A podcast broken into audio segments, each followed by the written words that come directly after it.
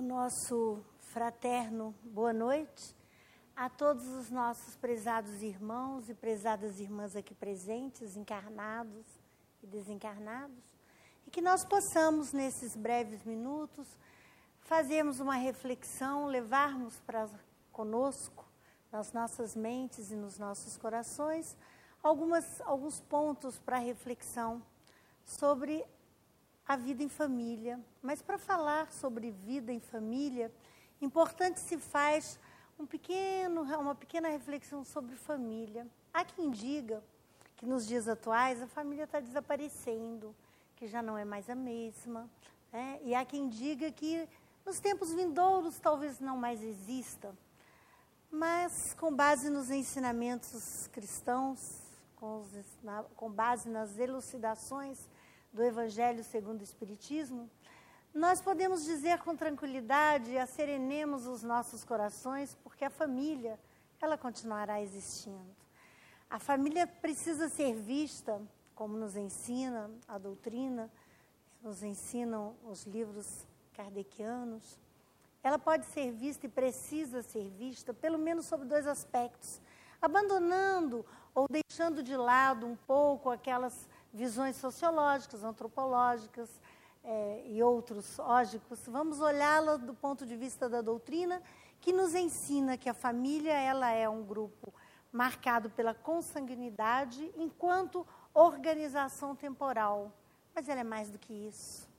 Ela é o abençoado laboratório onde espíritos imortais, que somos nós, aprendemos a trabalhar no alcance daquela que é a nossa meta principal. Evoluir aprendendo a nos amarmos como irmãos. O Evangelho segundo o Espiritismo nos diz que aprendemos que os verdadeiros laços não são os da consanguinidade, mas os laços das afinidades espirituais. Então, sabemos que temporariamente estamos reunidos em ambientes domésticos em que pessoas ligadas a nós pelos laços do sangue estão presentes. Mas nem sempre essas pessoas são aquelas que efetivamente compõem a nossa grande família espiritual. Sabemos que no ambiente familiar vem sim repassar lições, reaprender espíritos que já viveram em outras oportunidades e que guardam, sim, muitas vezes, laços de simpatia, laços de afinidades, mas não apenas.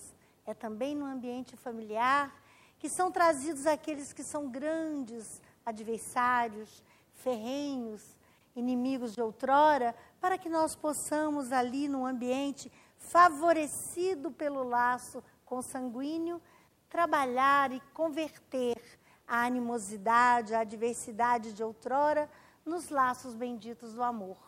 Né?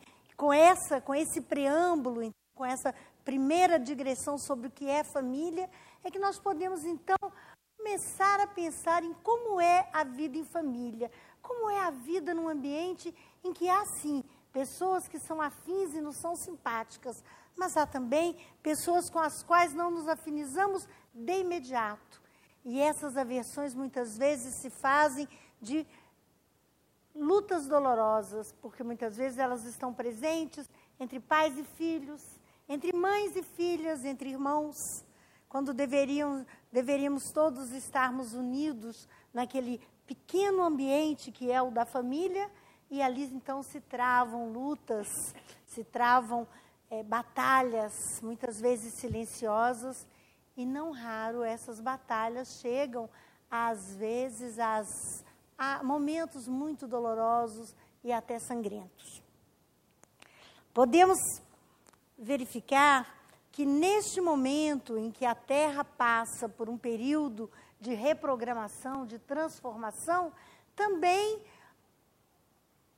as oportunidades de estudo, de trabalho que nós vivenciamos na Terra também passam por essa transformação. E é por isso que a família vem sim sofrendo ou recebendo essas influências para se fazer um processo de reorganização.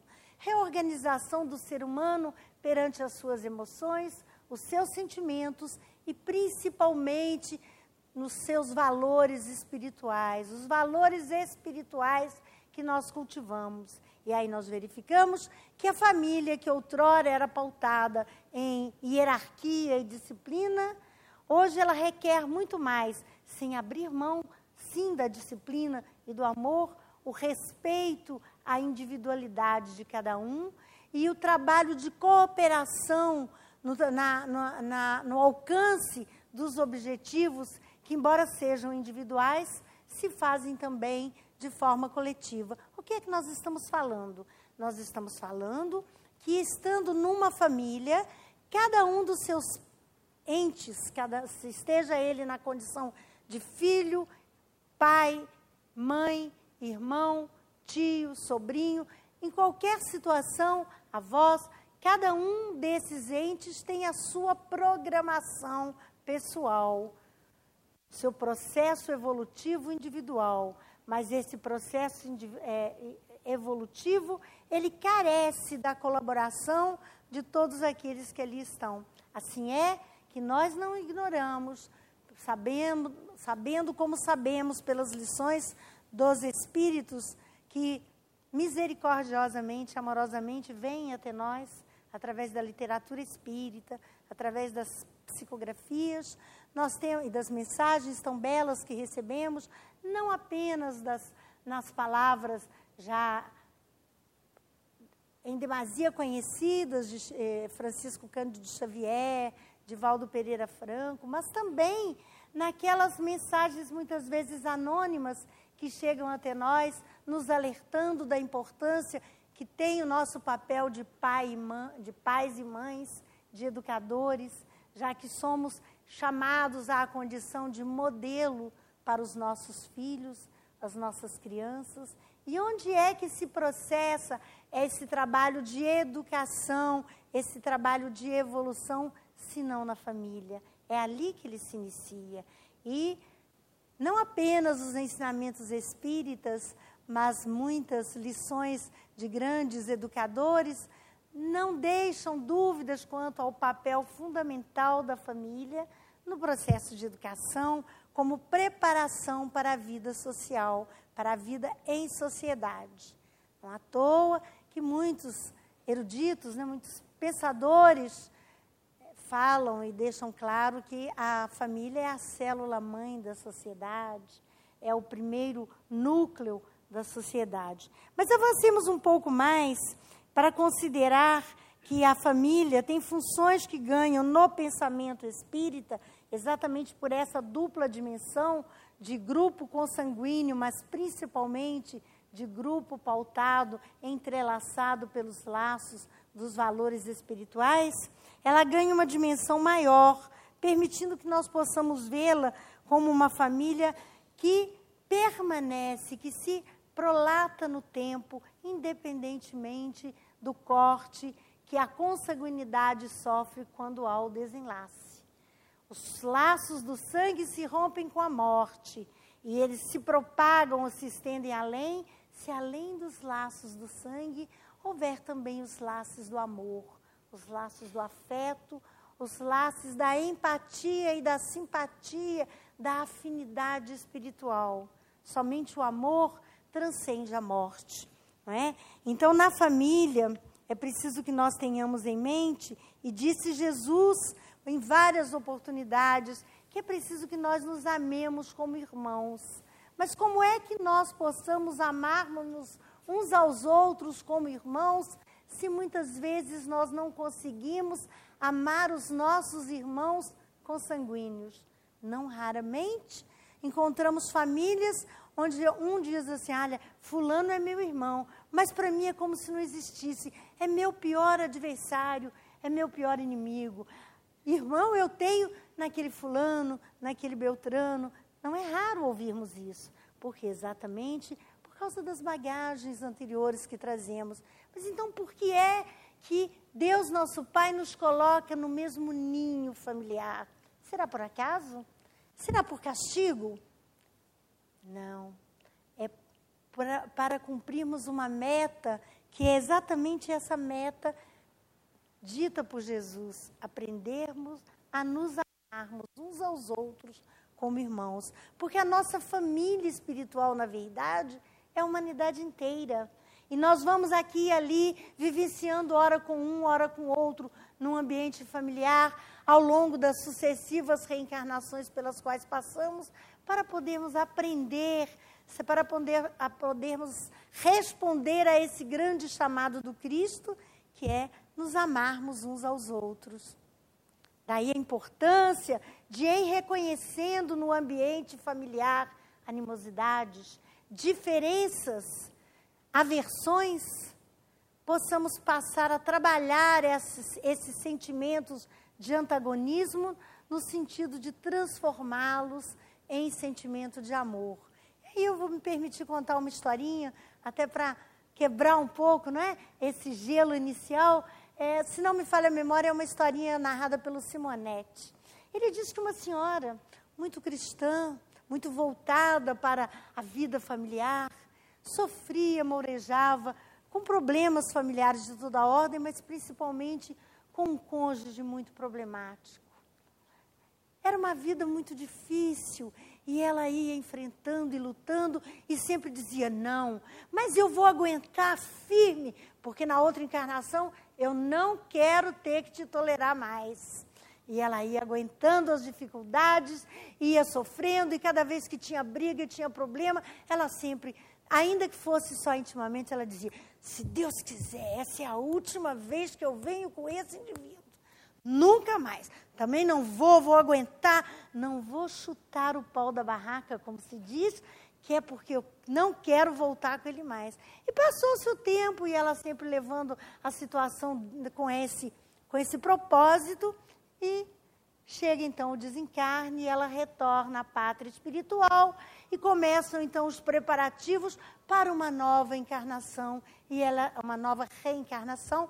E ela é chamada então para a programação. E lá está reencarnar e casar-se com fulano. Ela ah mas não de jeito nenhum eu tolerei esse indivíduo não sei quantos anos e aí o espírito encarregado do seu processo de planejamento, falou: Pois é, minha irmã, você o tolerou, você o suportou, você o aguentou, mas você não cumpriu a meta que vocês programaram, você não o amou. Então vai voltar, que é para ver se aprende a amar. E é isso. Esse é o grande chamamento. É preciso que naquelas situações em que nós reconheçamos alguma animosidade, alguma diferença, não sei o que, que é, mas essa minha irmã, nós nem parecemos filha do mesmo pai e da mesma mãe. Não temos nada em comum. Pois então vamos construir. Vamos começar a construir amizade, respeito. O amor e a amizade começam pelo respeito. Vamos começar a reconhecer naquele ente que partilha conosco o ninho familiar um ser humano filho de Deus, necessitado de compreensão, tolerância e paciência, tal qual nós o somos.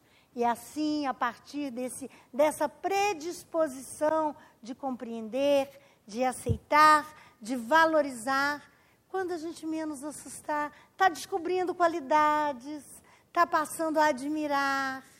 E aí vem o amor, vem o afeto. Isso é importante, porque muitas vezes nós nos afastamos das pessoas. Não, eu não me dou bem com, com fulano, então, olha, eu nem me aproximo, que é para não arrumar encrenca. Não é assim. A vida em família, a, a, a, nossa vinda num ambiente familiar com pessoas que aparentemente nos são adversas, tem esse propósito de nós podermos nos harmonizar, podermos nos afinizar com esses irmãos. É? Assim como nós precisamos ser é, compreendidos, aspiramos ser compreendidos, tratados com benevolência, com paciência e, por que não, com amor Todos nós desejamos no íntimo sermos amados. Então vamos nos abrir também para amar. Essa é uma visão que a doutrina espírita tem enfatizado muito. A necessidade de nós nos amarmos uns aos outros.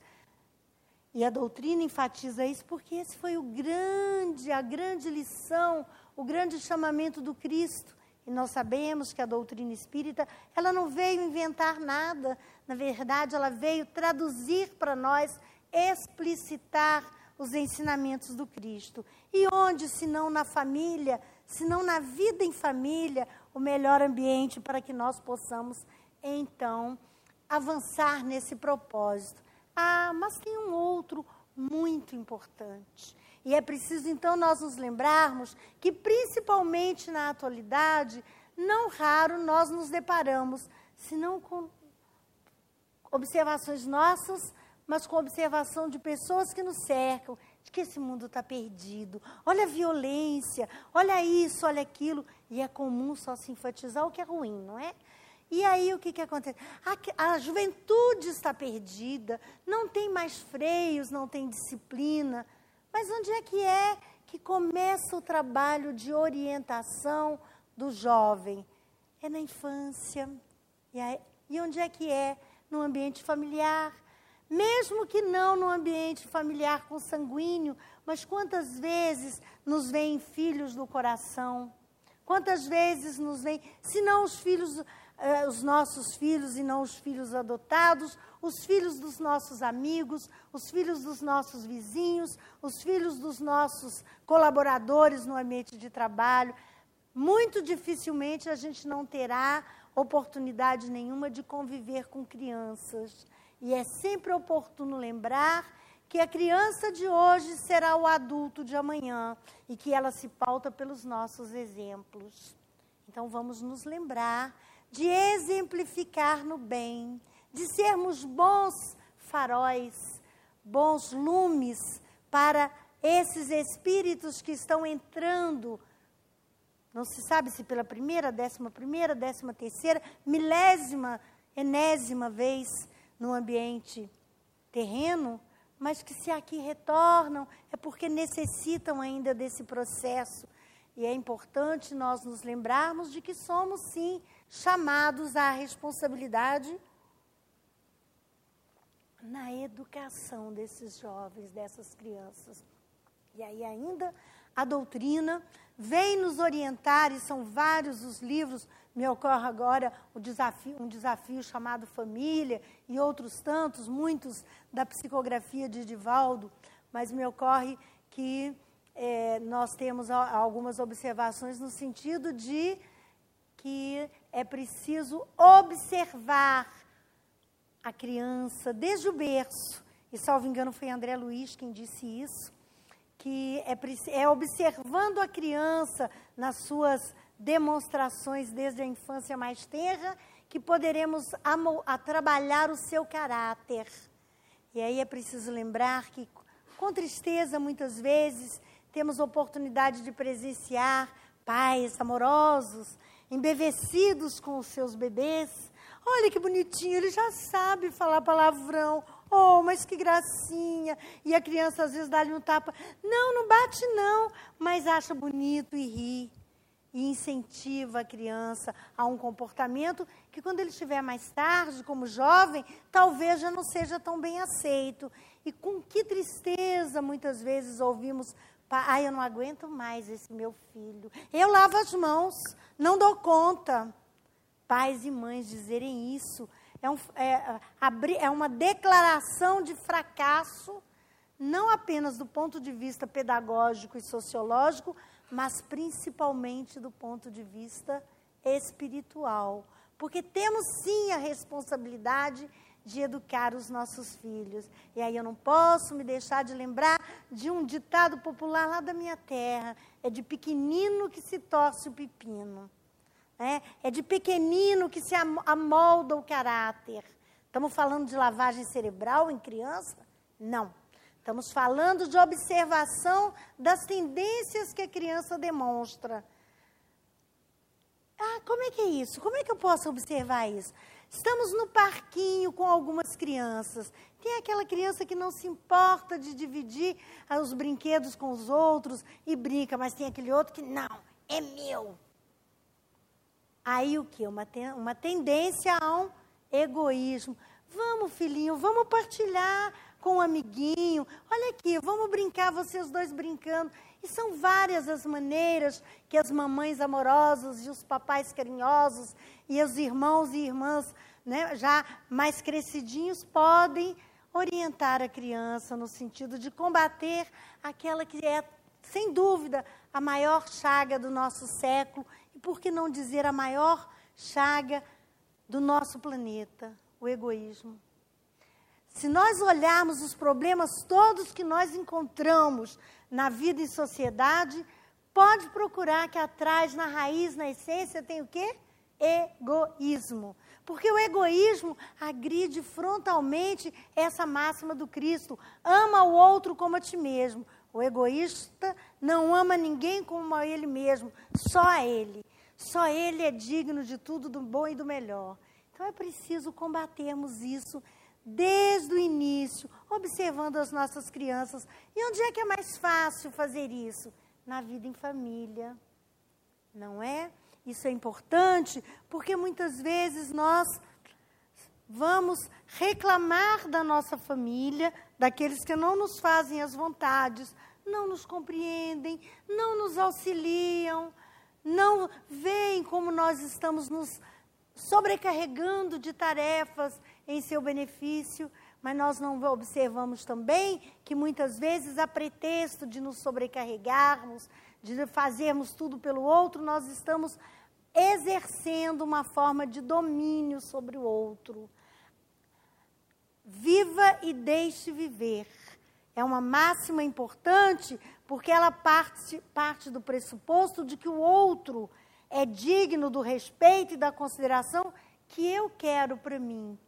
Tá, atrás disso, ou na essência disso, tem ama o outro como a ti mesmo. Olha, se eu quero ter o direito de fazer as minhas escolhas, se eu quero ter o direito de seguir o meu livre-arbítrio, arcando, é claro, com as consequências que as escolhas me impuserem, por que negar ao outro esse direito?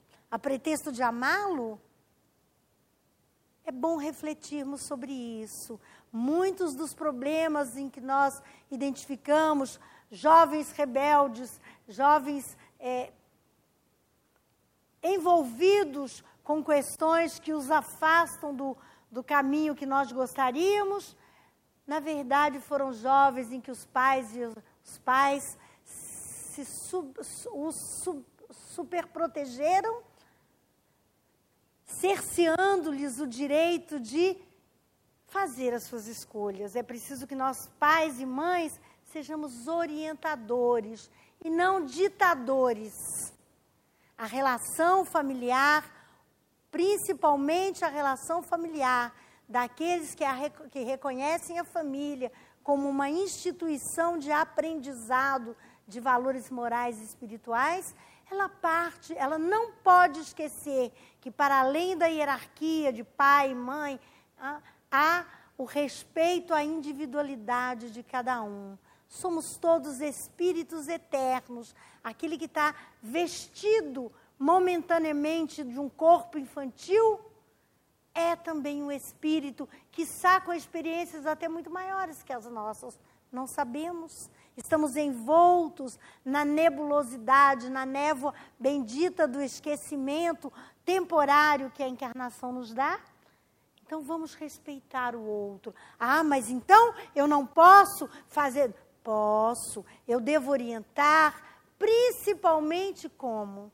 Com o meu bom exemplo. Porque palavras, se não forem acompanhadas de exemplo, de nada significarão. É importantíssimo que tenhamos em mente que devemos ser, principalmente em todo lugar, o cristão deve lembrar que ele deve ser um exemplificador do Cristo em qualquer ambiente, mas principalmente na vida em família, porque ali estão aqueles que vieram para aprender conosco, mas também para nos ensinar. E é uma coisa interessante que é preciso observar: é que nós ingressamos na família na condição de filhos. O bebezinho entrou na família, ai que bonitinho, tão lindo, tão lindinha ela, e cresce, e vira, e vai, e depois, e se tivermos sorte, chegaremos a bisavós, tetravós, tudo isso numa ascensão dentro do ambiente familiar. E não raro, não raro, encontramos pessoas que, entendo no seu ambiente familiar, idosos, seja sogra, seja mãe, seja avó, seja uma tia idosa, trata com desdém, com, com indiferença, para não dizer em alguns casos até com violência, esses idosos. E se esquecem de olhar para trás, de olhar para o lado, para ver que a criancinha está aprendendo aquilo ali. E que depois, mais tarde, onde é que ela vai repetir? Exatamente com aqueles que estão vivenciando. E tem a propósito disso uma música muito interessante, né? aquela Coro de Boi. Quem é que já ouviu? É? A música Coro de Boi ela é muito interessante, porque ela fala exatamente disso. Um filho que bota o pai fora de casa porque estava tendo é, problemas com a nora e o filho então fala: Meu pai, o senhor vai ter que se ir embora, porque não dá, não está dando para a gente conviver. E está aqui: olha, leva esse couro de boi que é para o senhor se cobrir, se agasalhar e tudo. E o filhinho, estou resumindo para quem não conhece a música, não é? E é, leva, vai o filhinho atrás do vovô, correndo, correndo, e pede um pedaço do couro de boi, e o avô então parte o couro e o menino volta. E o pai fala: Mas meu filho, por que foi que você pediu esse couro para o seu avô que eu tinha dado para ele? Ele: Ah, meu pai, é porque mais tarde o senhor vai ficar velho e pode ser que nós dois não combinemos do senhor morar junto comigo. Esse pedaço de couro é o que eu vou lhe dar para o senhor levar.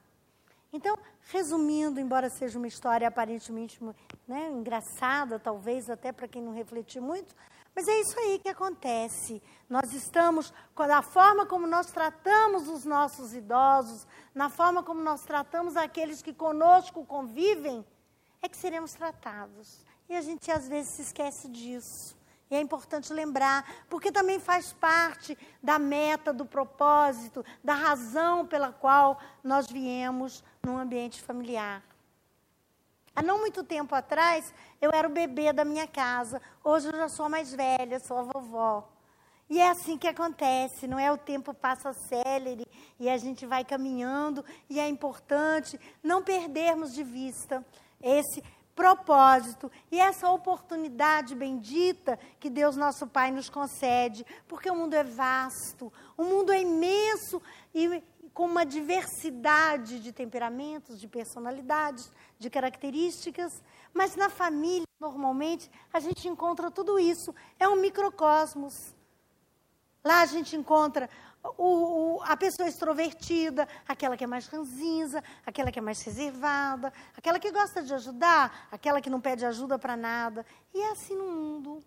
E não, não foi muito difícil observar que, da mesma maneira como se administra a vida familiar, se bem administramos a nossa vida familiar, provavelmente teremos facilidade em administrar as dificuldades na vida profissional, na vida social, porque é lá, na vida em família, nesse laboratório, que nós vivenciamos essas oportunidades. Muito interessante a gente refletir sobre isso. E esse é o convite que eu faço aos prezados irmãos, prezadas irmãs. Saindo daqui, vamos observar como é que nós estamos administrando, conduzindo as nossas relações familiares. Ah, eu estou encantada pelo fulano, estou apaixonada, ou pela fulana. É assim que começam os relacionamentos, é assim que se plantam as sementinhas da família, é a atração. Mas essa atração, ela precisa ter raízes mais profundas. Não basta só as da sensualidade, da, da atração física, do interesse pessoal ou econômico. É preciso verificar o que é que eu espero do fulano ou da fulana. Em que é que eu vejo que nós podemos conduzir, construir alguma coisa junto.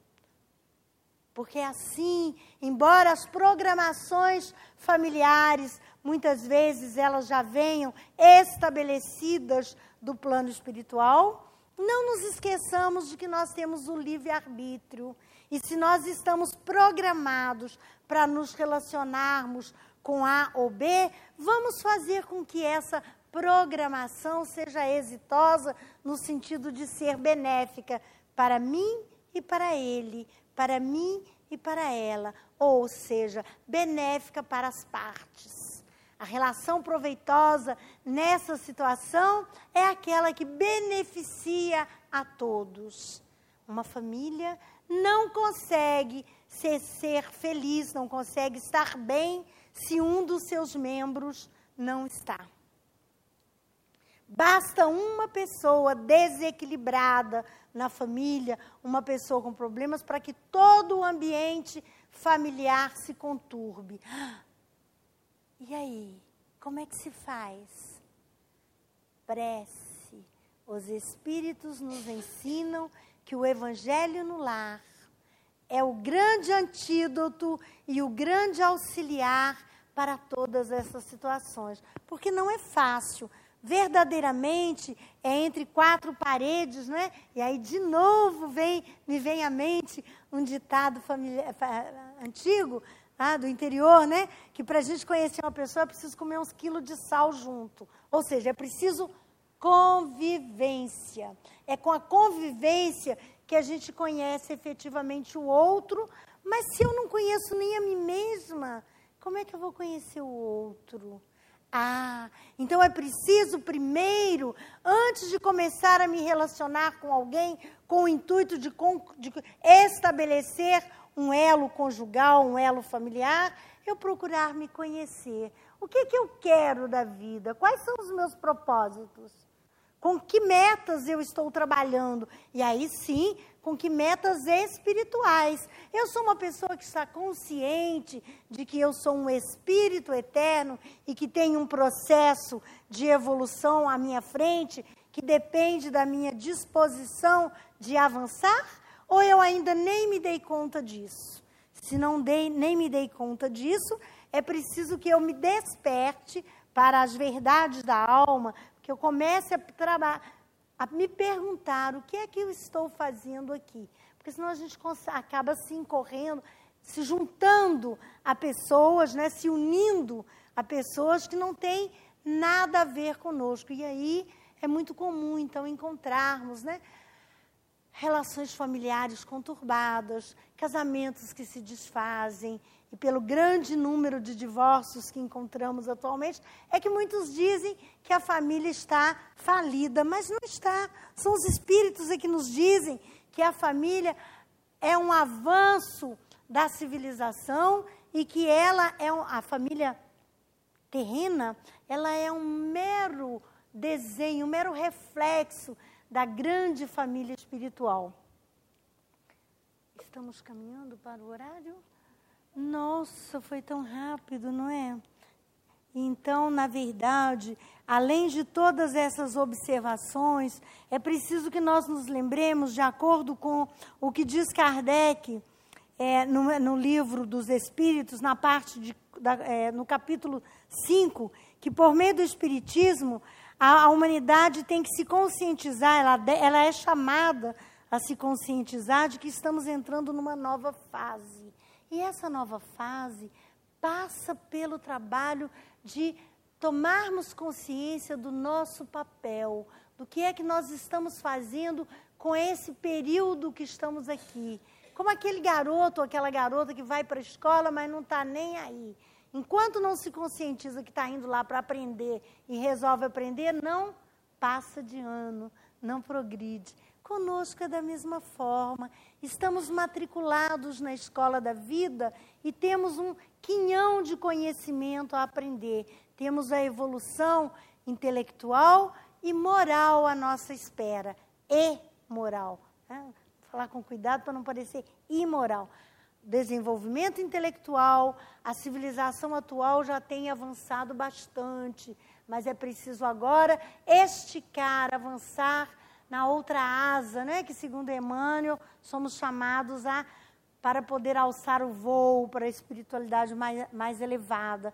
É, a, a asa do conhecimento é a asa do amor, a asa do desenvolvimento de valores morais. Como conclusão, não podíamos deixar de trazer aqui algumas palavras de Joana de Ângeles, do livro Estudos Espíritas, onde ela nos diz o seguinte: a família na visão espírita descerra a cortina que une os dois mundos em que vivemos, o mundo físico quando encarnados e o mundo espiritual quando desencarnados.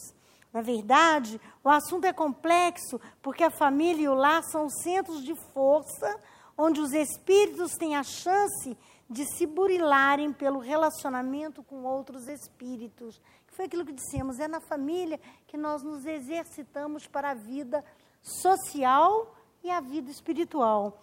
Tarefa nada fácil, visto que é o local onde se encontram, na maioria das vezes, espíritos que são desafetos e inimigos de vidas pretéritas. Não é à toa. Eles estão ali para que nós nos harmonizemos com eles. E não que nós esperemos que eles se harmonizem conosco. O processo é daqui para lá, não é de lá para cá. O esforço tem que ser de cada um de nós para se harmonizar com o outro.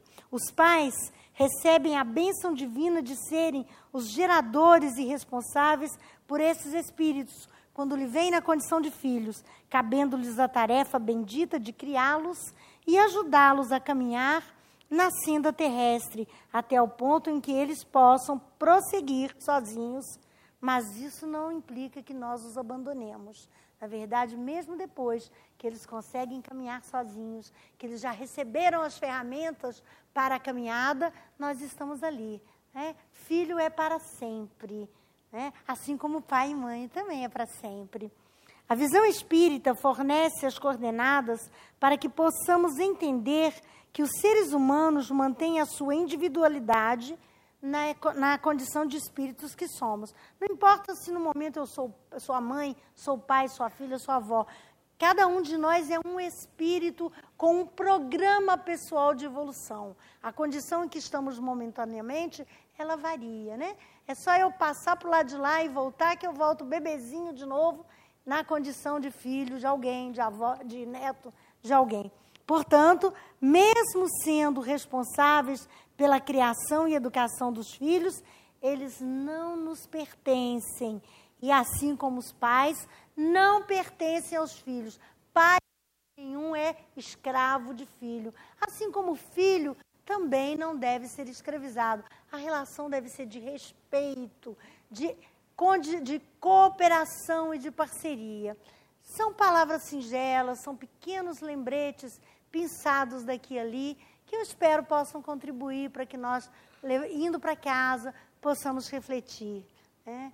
E agradecer a Deus, nosso Pai, pela bênção bendita de termos uma família. Ah, mas eu não tenho, mas já tive, vou ter, teremos e temos. Todos nós temos, porque somos parte da grande família espiritual, que é a humanidade inteira. Ninguém é deserdado de Deus. Graças a Deus. Vamos em paz.